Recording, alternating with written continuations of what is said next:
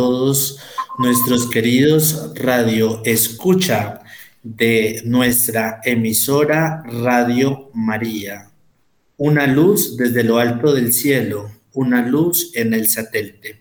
Qué alegría que nos conectemos para compartir la alegría en este año donde celebramos dentro de nuestra iglesia particular de Colombia el año jubilar del Señor de los Milagros, 250 años, con cuyas heridas hemos sido curados. Hoy nos acompaña un invitado muy especial, Fray Luis Santiago González Muñoz, un sanpedreño que viene a compartir con nosotros esta devoción tan particular desde las tierras antioqueñas. Enviamos un saludo muy especial para todos los oyentes que sintonizan esa emisora de Radio María en Colombia, Radio María en el mundo, Radio María en el satélite. Me acompaña, como ya lo decía, Fray Santiago. Él es religioso franciscano, es fraile de la provincia de la Santa Fe y hoy él nos viene a contar acerca de esta devoción tan maravillosa, tan particular y tan acogida por todos nosotros los colombianos. Fray Luis Santiago, bienvenido a los micrófonos de Radio María. Estás en tu casa. Bueno, un cordial saludo primero que todo para vos, mi querido Hugo. Gracias por la invitación, por invitarme nuevamente a este programa Vuelve hermano Francisco y también extiendo mi saludo a todos aquellos que hasta ahora nos están escuchando desde sus hogares, desde sus oficinas, desde sus lugares de trabajo, que se conectan a esta hora con nosotros los frailes franciscanos. Los saludo de forma muy cordial y les envío un fraterno abrazo de paz y bien. Paz y bien para ti también, querido Fray Luis Santiago. Y bueno, entremos en materia. ¿Cómo comenzó la devoción del Señor de los Milagros tan venerado en esta región particular de Colombia, de San Pedro de los Milagros en Antioquia, y que se ha extendido a lo largo de diferentes departamentos? El Señor de los Milagros en el cual podemos ver el rostro misericordioso de Dios, cuyas heridas hemos sido curados con las heridas de nuestro Señor Jesucristo. Bueno, Hugo, pues muy, muy bueno que hagas primero que todo la salvedad, porque se puede confundir la devoción al Señor de los Milagros de San Pedro Antioquia con la devoción al Señor de los Milagros de Buga en el Valle. Pues ciertamente la devoción al Señor de los Milagros de San Pedro eh, tiene sus raíces o su origen de la veneración a la sagrada imagen del Cristo de Buga. Porque la tradición nos cuenta, la tradición oral que se ha difundido en mi pueblo, en San Pedro de los Milagros, es la siguiente. Por allá en el año 1874, en junio de 1874, venían unos vendedores de Cristos, venidos del Valle del Cauca, muy probablemente de Buga, ofreciendo una imagen del Cristo crucificado, una imagen de Cristo crucificado. A la población la ofrecieron en ese momento por 300 reales, pero bendito Dios, la población era un lugar muy pobre y no tenían esa suma de dinero para comprar la imagen y la parroquia de ese momento, la parroquia de San Pedro, por allí en esa época, pues mucho menos tenía ese dinero y aparte ya el altar mayor contaba con un Cristo, entonces no era necesario eh, invertir dinero en comprar otra imagen de Cristo crucificado. Entonces resulta que ya cuando los vendedores de, de Cristos eh, ya se iban a ir de San Pedro porque pues no habían logrado vender la imagen que les quedaba, pues ya saliendo de San Pedro, la imagen se hizo pesada. En el sitio llamado Tierra Negra, que es la salida para Copacabana, para Copacabana, Antioquia, el Cristo se hizo sumamente pesado, que ni entre los dos vendedores eran capaces de alzar la imagen, ni tampoco entre las personas que iban de camino. O sea, les decían, ayúdenos a cargar esta imagen que no somos capaces y nadie era capaz de cargarla. Hasta que dijeron, no, pues de pronto es que la imagen se quiere quedar en el pueblo. Entonces la levantaron con la intención de devolverla a San Pedro y en ese momento la imagen eh, recobró su peso normal. Entonces, este es el milagro del Señor de los Milagros de San Pedro, que en un mes de junio de 1774 él se haya querido quedar en San Pedro, que él se haya querido quedar con esta población tan católica que ha nacido a la fe a los pies de esta sagrada imagen, que ha nacido a los pies de la basílica que lleva su nombre. Haciéndonos este preámbulo, has nombrado basílica. ¿Qué tiene que ver la basílica con el Señor de los Milagros? Sabemos, lógicamente, que allí es donde se venera, pero la basílica es posterior al Señor de los Milagros o es anterior esta iglesia.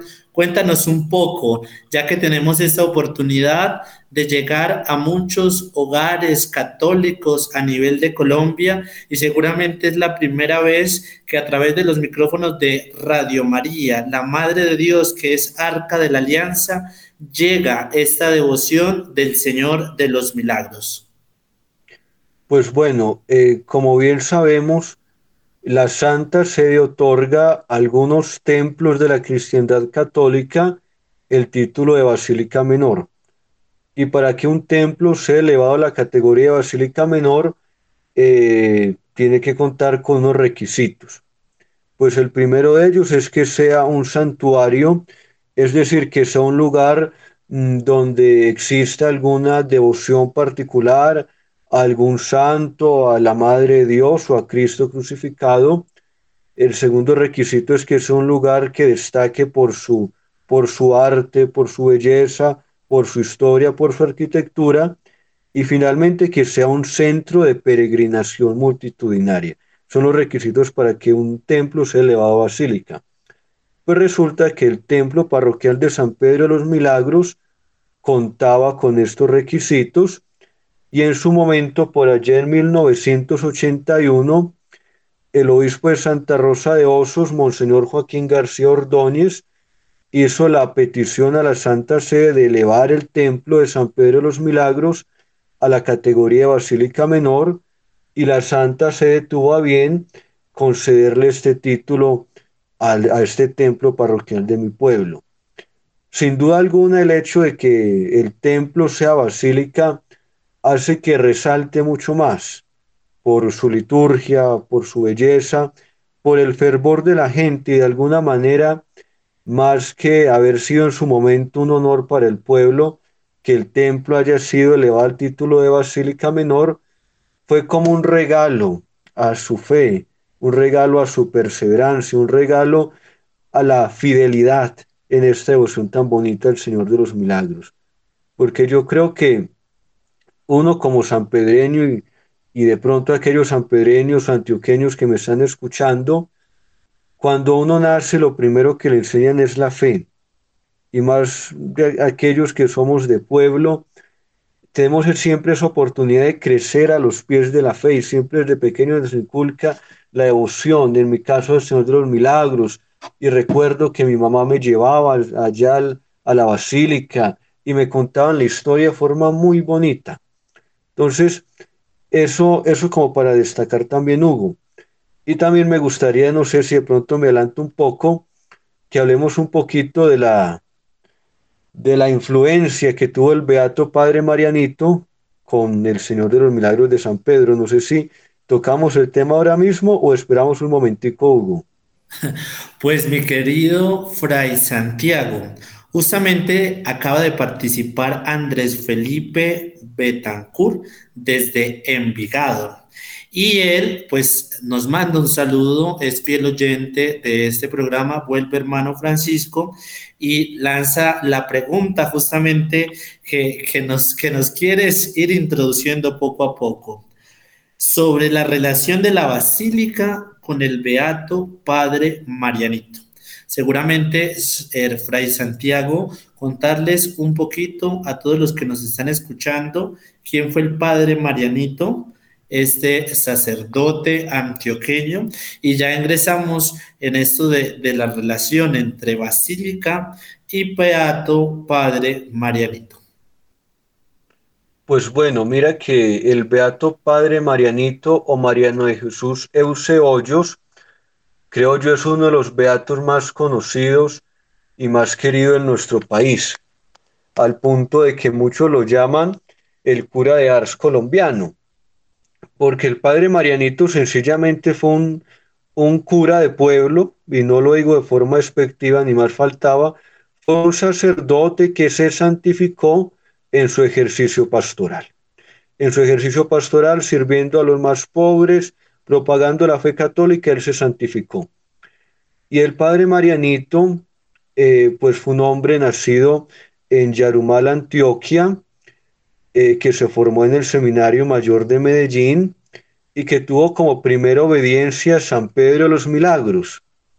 Fue justamente San Pedro la primera parroquia del Padre Marianito y siendo el padre Marianito vicario de su tío, el padre Fermín de Hoyos, eh, que entre los dos pusieron la primera piedra para el actual templo parroquial. O sea, la, la actual basílica del municipio de San Pedro de los Milagros inició cuando el padre Marianito estaba ya prestando su servicio ministerial. El padre Marianito puso la primera piedra de la basílica de mi pueblo, entonces de por sí es un gran honor que un futuro santo colombiano haya trabajado y de alguna manera se haya santificado en estas tierras. Y pues bueno, a propósito de esta pregunta, también es bueno mencionar que el 12 de julio celebramos la memoria litúrgica del Beato Mariano de Jesús Hoyos en Angostura, Antioquia, que fue la parroquia donde él fue párroco prácticamente durante toda su vida, por más de 30 años, fue allí donde se santificó. El 12 de julio va a celebrar con todas las de la ley la fiesta patronal y en estos momentos esta comunidad tan querida de Angostura y en general la diócesis de Santa Rosa y aquellos que llevamos al Padre Marianito en el corazón, estamos celebrando su novena, estamos recordando las virtudes heroicas de este gran sacerdote que para nosotros que también queremos servir a Cristo en el altar, es un modelo de vida. Qué interesante esto que nos cuenta la relación del Beato Padre Marianito con la Basílica del Señor de los Milagros. Bueno, Fray, ¿qué nos dice hoy esa imagen a nosotros, los colombianos, los hijos de Dios? ¿Qué nos dice el Señor desde la cruz? qué mensaje tiene para darnos hoy en ese momento donde Colombia necesita reconciliarse y ser reconciliada. No se trata de polos entre los que quieren la paz y los que quieren la guerra, entre derecha e izquierda. Se trata en que todos nosotros somos hermanos, hijos de una madre llamada Colombia.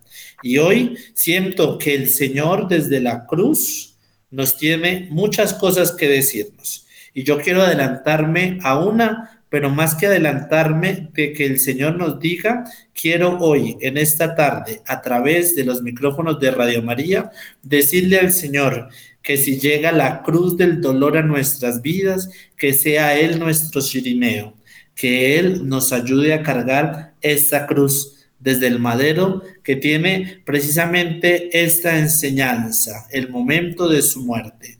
Porque cuando Cristo quiso nacer entre los hombres, no encontró una cama para nacer, no encontró un hospital para nacer, no encontró una habitación para nacer. Quería nacer entre los hombres, pero los hombres no lo aceptaron.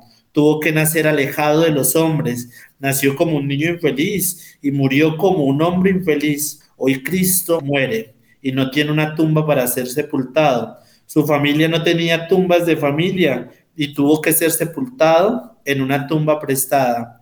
Es necesario sepultar a Jesús. Su figura desfigurada en la cruz echaría a perder el brillo de las fiestas de Pascua.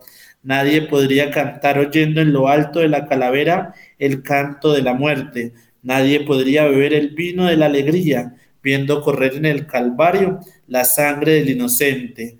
Nadie podría ofrecer el sacrificio en el templo, viendo en el Calvario el Cordero de Dios sacrificado.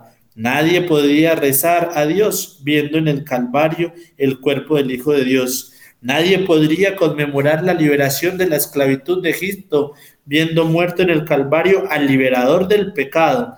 Nadie podría vivir días tan festivos viendo en el Calvario la sombra de la muerte.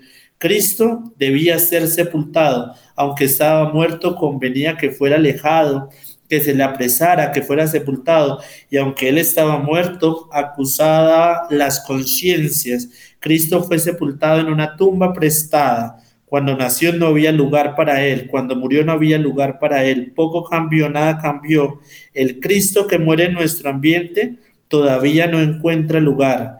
El niño pobre no encuentra puesto en las escuelas. El enfermo sin papeles al día no encuentra lugar en los hospitales. La hija que se perdió no encuentra su familia para quedarse. Los niños de la calle no encuentran un lugar. El leproso que da asco no encuentra un leprocomio. El niño de la madre soltera no encuentra el padre que lo engendró. El padre de muchos hijos no encuentra sitio para trabajar. La mujer perdida no encuentra una amistad.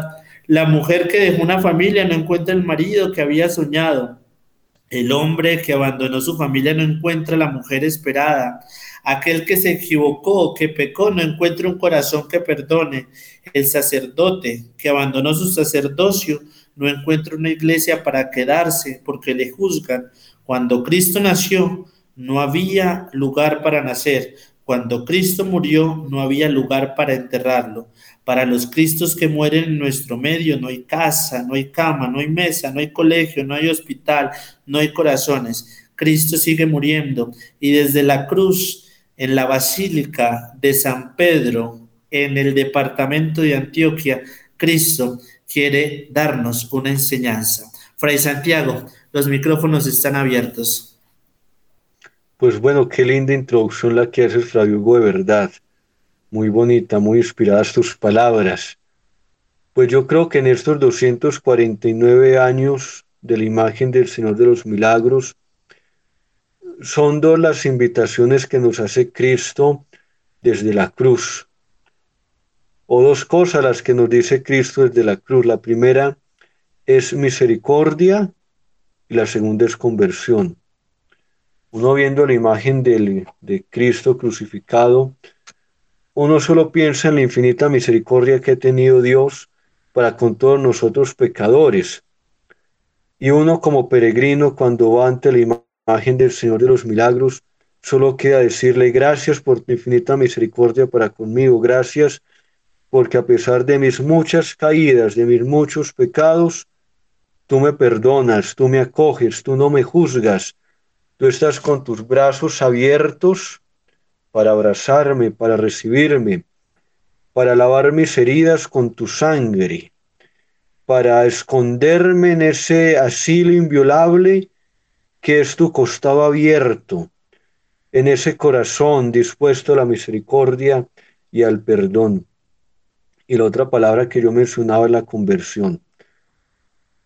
El Señor siempre nos está esperando para que nosotros tengamos un verdadero cambio de vida, pero un cambio que sea verdad, no simplemente de palabra o de mandas o promesas, eh, me perdona la expresión de fe de carbonero, como por salir del, del momento, entonces yo digo, no, si salgo de esta, entonces voy a dejar de ser un alcohólico o de ponerle los cachos a mi mujer. O sea, Cristo en la cruz nos invita a una conversión definitiva, a una conversión de verdad, que no va a ser de la noche a la mañana, pero una conversión que tiene que irnos configurando con Él, que nos tiene que ir cambiando de verdad, una conversión auténtica. Y bien lo ha recalcado también, querido Hugo, el lema de este año jubilar por los 250 años de Sol de los Milagros es con cuyas heridas hemos sido curados. Y pues el pasado 17 de junio el señor obispo de Santa Rosa, Monseñor Elkin, abrió la puerta, la puerta santa, la puerta de este año jubilar. Y qué bonita la analogía, o sea, esas puertas que se abren para todos aquellos que con un corazón dispuesto a la conversión quieren buscar la misericordia del Señor en su templo, mediante el sacramento de la reconciliación y mediante la comunión eucarística. Entonces, también la invitación para aquellos que están en Antioquia o aquellos que quieran peregrinar desde otros lugares de Colombia a visitar el santuario del Señor de los Milagros en San Pedro para que ganen y aprovechen esta indulgencia plenaria, para que se dejen untar, si se me permite esta palabra, que se dejen untar de la misericordia del Señor. Qué bonita invitación la que nos acabas de hacer, untarnos de esa misericordia de Dios, porque no fueron los clavos los que lo mantuvieron ahí, clavado en esa cruz, sino fue el amor tan profundo que sentía por nosotros, por la humanidad. Conscientes lógicamente nosotros de nuestra nada, desde nuestra pequeñez, el Señor extiende sus brazos desde el madero de la cruz para bendecirnos, para regalarnos su amor, para regalarnos su misericordia. Cristo venció, Cristo resucitó, Cristo hizo su Pascua, Cristo muriendo cerró el tiempo antiguo, hizo la Pascua del mundo, hizo nuestra Pascua. Recordemos que Cristo no era, Cristo es ayer, hoy, siempre, camino, verdad, vida y esperanza. Nosotros no adoramos imágenes de un Cristo ya muerto, sino en la imagen de la cruz recordamos aquel que se entregó por nosotros y desde esa cruz sigue bendiciéndonos, como ya lo decía anteriormente, porque de nada tendría recordar solo un momento histórico si no hacemos memoria de ese acontecimiento trayéndolo a nuestra vida presente, de poder con el Señor cargar la cruz y poder seguirlo precisamente. Santiago Fray, quisiera hacerte una pregunta. Desde muy niño, ya ah, internamente, pues he conocido, antes de, de iniciar pues este programa, me contabas que iniciaste siendo monaguillo en esta basílica y muy seguramente eh, pudiste ver el amor tan grande del Señor por la humanidad a través de muchos milagros que pudiste ver, palpar en muchos peregrinos que recurren a, este santuario. Hoy seguramente eh, muchos estarán pensando en un milagro, pero pienso que antes de pedir el milagro es abandonarnos en las manos del Señor, porque nosotros ponemos el problema, la dificultad en las manos del milagroso y Él nos devuelve la paz en nuestras vidas, porque Él es el único que puede dar paz en medio de la tormenta.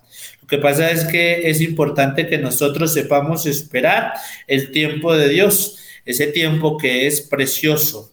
Lo que pasa es que a veces la espera es desesperante y yo siempre les he insistido a todos los que escuchan este programa que si nosotros agitamos un reloj de arena, por más de que lo agitemos, cada grano de arena caerá a su tiempo. Y eso mismo sucede con el tiempo de Dios. Él cumple promesas, es el milagroso que viene a unirse con nosotros, a nuestro dolor.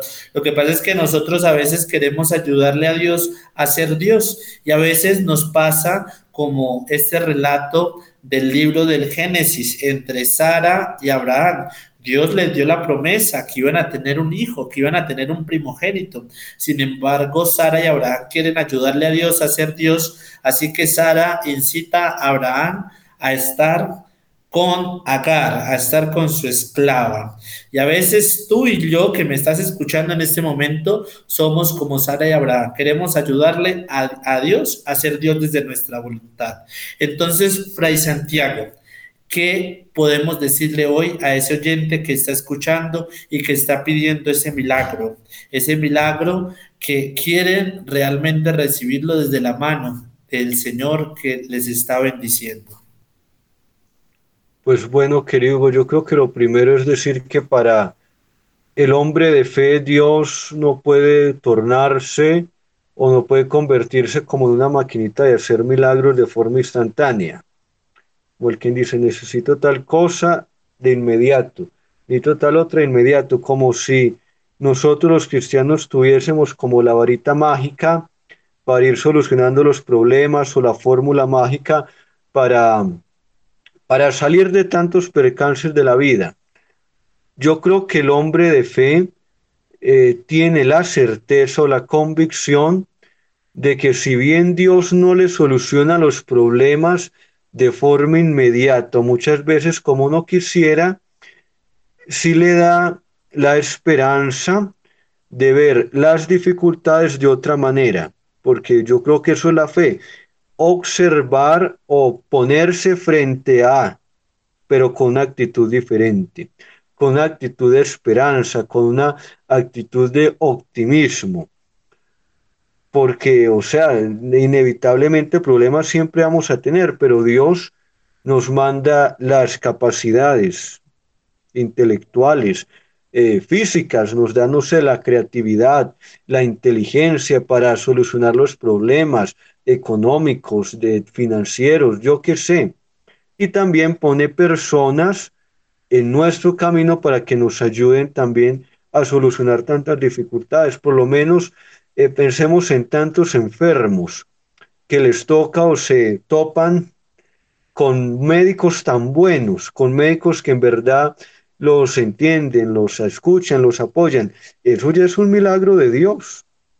Ahí está actuando Dios, ahí está actuando la misericordia de Dios.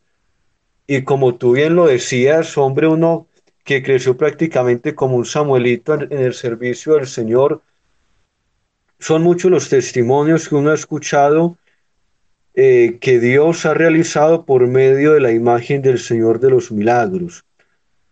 Por ejemplo, uno que siempre me ha llamado mucho la atención es de una, de una niña que hoy en día ya es una señora hecha y derecha, ya con su familia, que no podía hablar, o sea, había nacido muda, era sordomuda. Y pues la mamá le hacía, le había enseñado a la niña pues la devoción por el sol de los milagros como cualquier sanpedreño.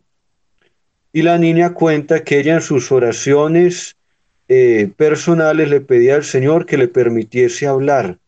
Ella eh, mentalmente le decía Señor, permíteme hablar para contar tus maravillas, gloríate Señor en mí. Y la niña pues así por su cuenta, porque pues eso fue por allá en los sesentas, qué terapias o qué fonodiólogos iba a haber en un pueblo, ella solita empezaba como a intentar pronunciar palabras, intentaba como, como hablar un poco hasta que un día, después de una misa de 12, que era la Propópolo, la niña salió hablando. Le dijo, mami, qué linda la misa, qué linda la predicación del Padre hoy. Y pues eso fue un, un acontecimiento que a todo el pueblo lo marcó porque pues todo el mundo había conocido que la niña era sordomuda y que de la nada prácticamente la niña empezó a hablar fue un milagro muy lindo y hoy la señora eh, cuenta ese testimonio y lo cuenta con mucha alegría. Entonces es como uno de los tantos milagros que Dios ha actuado por medio de esta imagen en San Pedro, en Antioquia, en Colombia y en muchas partes del mundo. Dios cumple sus promesas. Dice el Salmo 18 que el camino de Dios es perfecto, la promesa del Señor es digna de confianza el Señor es un escudo para los que se refugian en Él, porque ¿quién es Dios fuera del Señor y quién es la roca fuera de nuestro Dios? La invitación, hermanos, entonces, es a que nos depositemos en las manos de ese Padre misericordioso, que hoy desde la cruz, desde ese madero de victoria, viene a darnos la esperanza. Pero recuerda que Dios no siempre quiere hacer nuestros caprichos. Cuando digo que no quiere hacer nuestros caprichos es que nosotros a veces le imponemos a Él nuestra voluntad. Y es lo que nosotros le decimos a Dios, hágase tu voluntad, hágase tu reino. Y nosotros a veces queremos hacer nuestra voluntad, hacer nuestro reino. Recuerden, hermanos y hermanas que nos están escuchando, Dios puede decir sí, no o espérate tantico que tengo algo mejor para tu vida, porque recuerda que Dios siempre tiene un plan extraordinario para todos los que acudimos a Él con un corazón lleno de contrición, con un corazón lleno de confianza en Él. Les quiero dejar antes de de continuar con este tema tan importante y antes de hablar acerca de cómo ganar la indulgencia, porque esta puerta de la misericordia nos habla de una indulgencia con este bello canto. Oh Señor, del maestro Nano Múnera, que precisamente recoge un poco esta devoción del Señor de los Milagros del el municipio de San Pedro de los Milagros.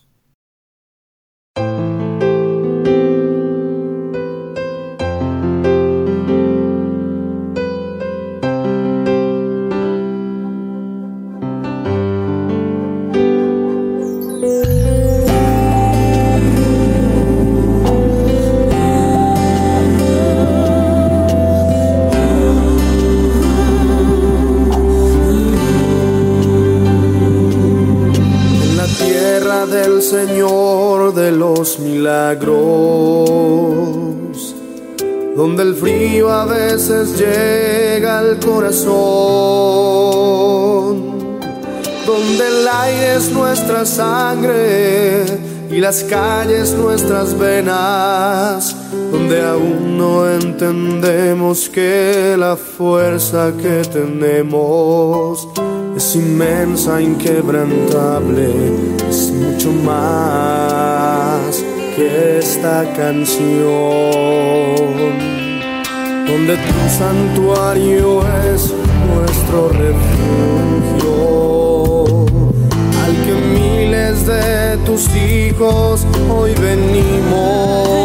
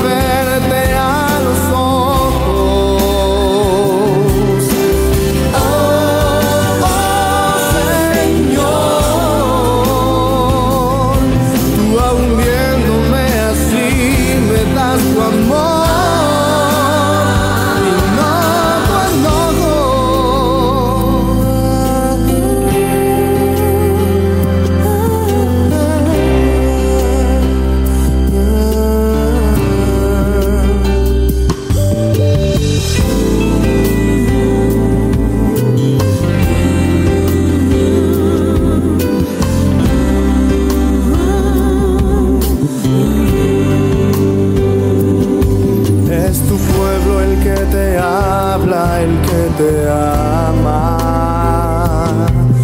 ese mismo en el que un día te quedaste. Hoy te pide con el alma maltratada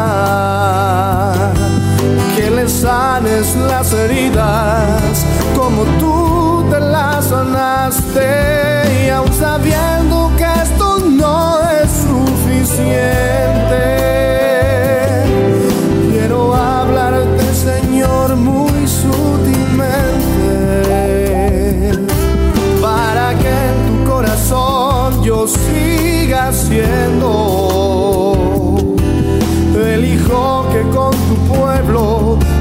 amor por ti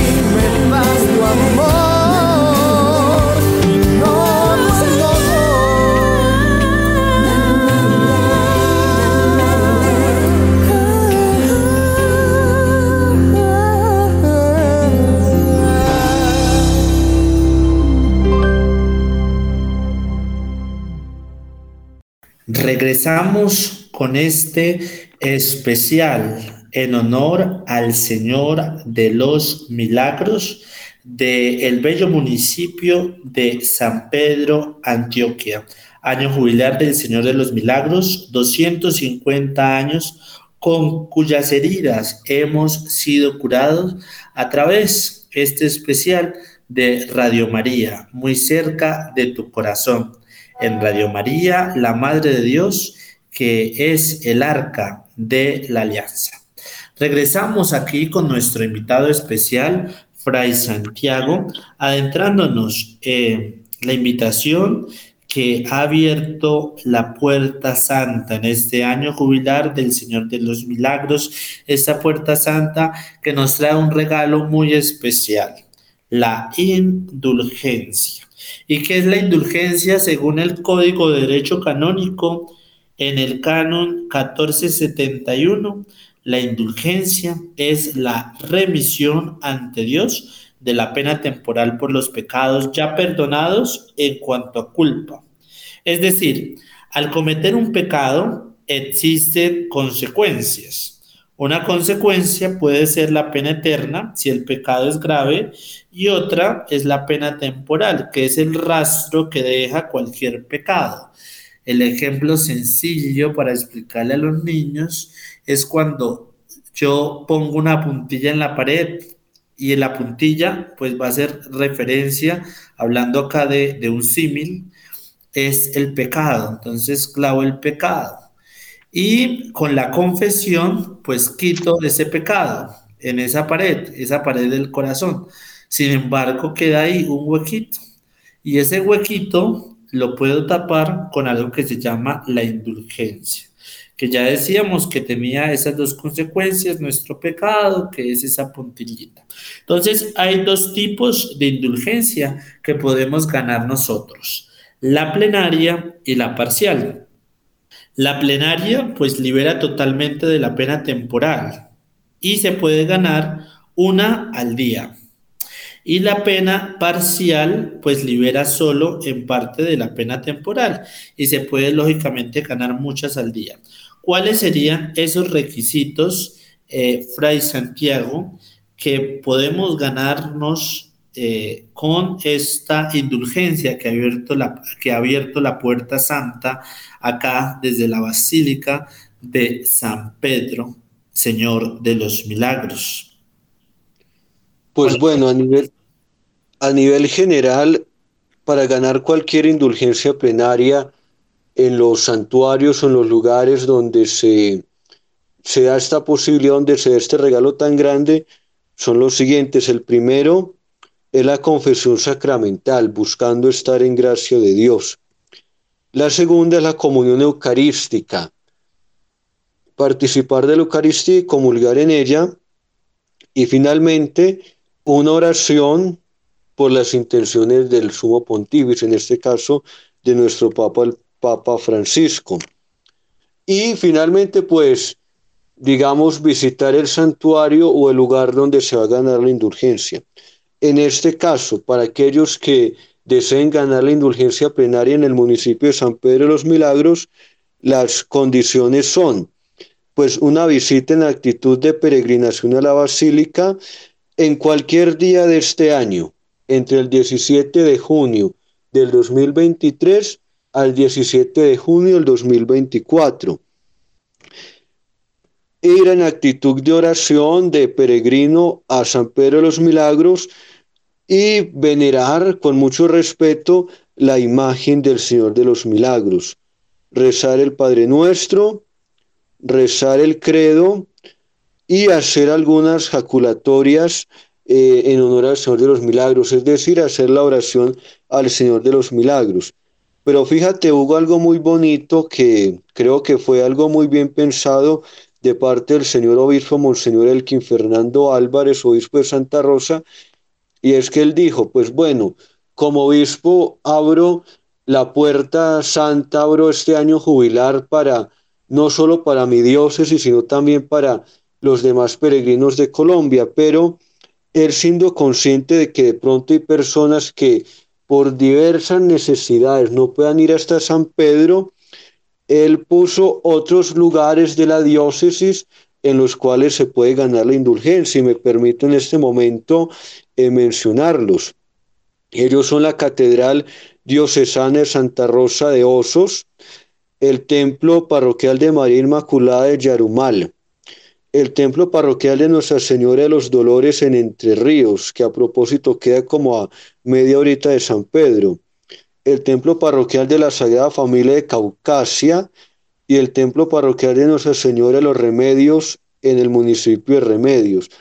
O sea, el señor obispo, eh, con este año jubilar, en verdad quiere que toda la diócesis de Santa Rosa tenga la posibilidad de ganar esta indulgencia plenaria, esta indulgencia que la Santa Sede nos ha concedido por los 250 años de la imagen del Señor de los Milagros irse pues a aquellas personas que de pronto están fuera de Antioquia y les queda muy difícil salir de, de sus ciudades para visitar San Pedro, pues pueden eh, simplemente con, en actitud de oración eh, venerar una imagen de Cristo crucificado, confesarse, comulgar, orar por las intenciones del Papa, profesar el credo con la intención de que también ganan esta indulgencia plenaria. Muchas gracias, Fray, por esa invitación. Todos estamos invitados a ganarnos esa indulgencia y más que ganarnos esa indulgencia, a sumergirnos en esa misericordia de Dios, a sumergirnos en ese acto de bondad que el Señor tiene, que ha venido por todos nosotros, por la humanidad.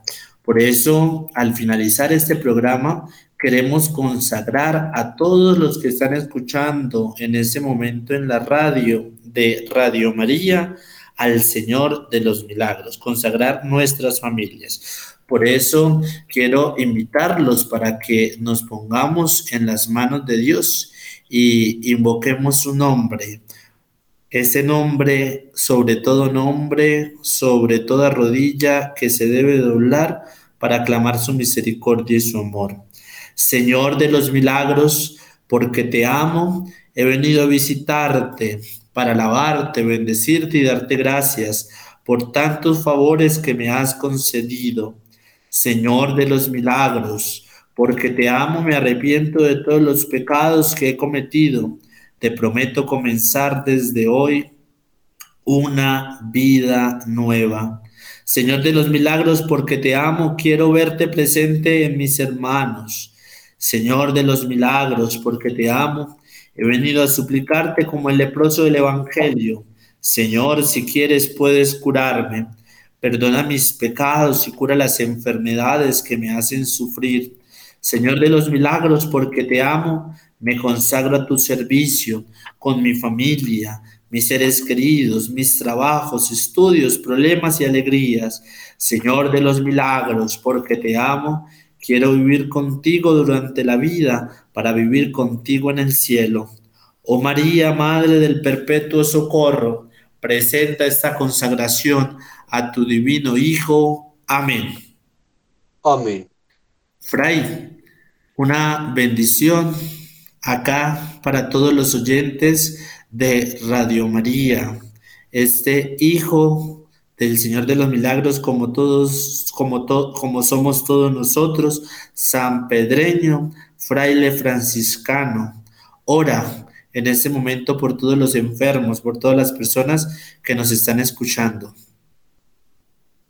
Claro que sí, Hugo, pues de corazón eh, encomiendo en mis oraciones a todas aquellas personas que nos escuchan, que son fieles a este programa de nosotros los frailes franciscanos. Saben que cuentan con nuestras oraciones, que le pedimos al buen Dios que las escuche, que les sea compañía, que suscite personas bondadosas, personas misericordiosas, que las ayuden en su caminar. Y desde acá, desde mi convento, desde San Bernardino de Cien en Bogotá, les envío una bendición muy especial a todos ustedes, pidiendo al buen Dios que les conceda mucha paz, mucha salud, mucha tranquilidad, mucha prosperidad, éxitos en todas sus labores, en todos sus planes, en el nombre del Padre y del Hijo y del Espíritu Santo. Amén.